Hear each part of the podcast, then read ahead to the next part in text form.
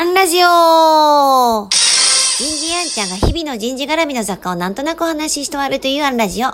え今日は、アンちゃんの情報源、こんなテーマでお話ししてみようと思います。え建国記念日ということもあって、今日は、えー、っと、前から読みたくて貯めてた読書一気に、え、読破していたような、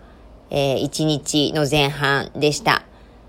で、こう、あんちゃんってどこから情報源仕入れているのってこう聞かれたので、えっ、ー、と、もう言い出すとキリがないんですが、えっ、ー、と、中心になっている、ルーティンになっているものを今日は紹介しますね。えっ、ー、と、人事コンサル、社労士としては、もう欠かせない必須なのが、えー、労政事法。もう一部上場企業の人事で、これ知らない人は潜りだって言われるお化け雑誌ですよね。もう労政時法の定期購読。これだけでももう、極端な話、人事はいいのかなと思います。えっと、本屋さん売りはしてないです。年間定期購読、これいくらぐらいなのかなおそらくも今10万円ぐらいすると思うんですが、でもそれだけの価値が、えー、あると思っています。で、労政時法さんが発行するメルマガももちろん見ているんですが、こちらは無料ですね。もう一つメールマガジンとしては、えー、これ政府系なのかな？メールマガジン、えー、労働情報という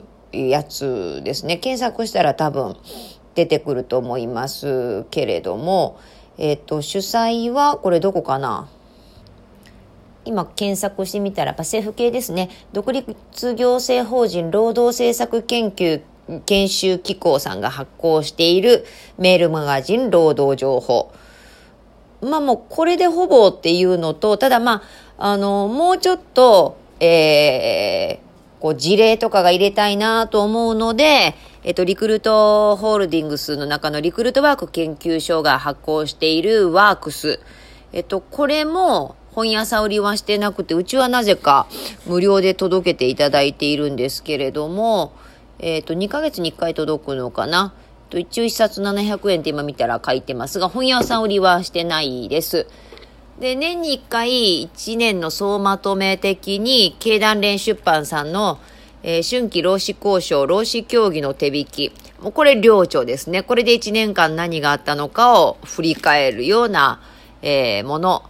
もう絶対外せない3つはこれかなと思います。まあそれ以外にもちろん、えー、アマゾンさんには下手したら、えっと、月に10万単位で本は買わせていただいてたり、ビジネスハーバードレビューは見てたりとか、東洋経済とか、ダイヤモンドとか、まあ、こういうのはもちろんあるんですけれども、えっと、形がある雑誌としてはもう今言ったものからまあメルマガだろうと思います。まあ、もちろんここに日々の現場の一時情報とか自分の経験値とか、まあ、心理学とか他の分野のあの処刑が入ってくるんですけれども、まあ人事、社労士としては、労政時報からまあメールマガジン、労働情報、ワークスからまあ年に一度になりますが、えー、経団連出版さんの本一冊。まあこれは必須かなというところで今日は紹介しておきます。明日二段するか、いつか二段するかわからないんですが、時間が来たので今日はここまで。明日もお楽しみに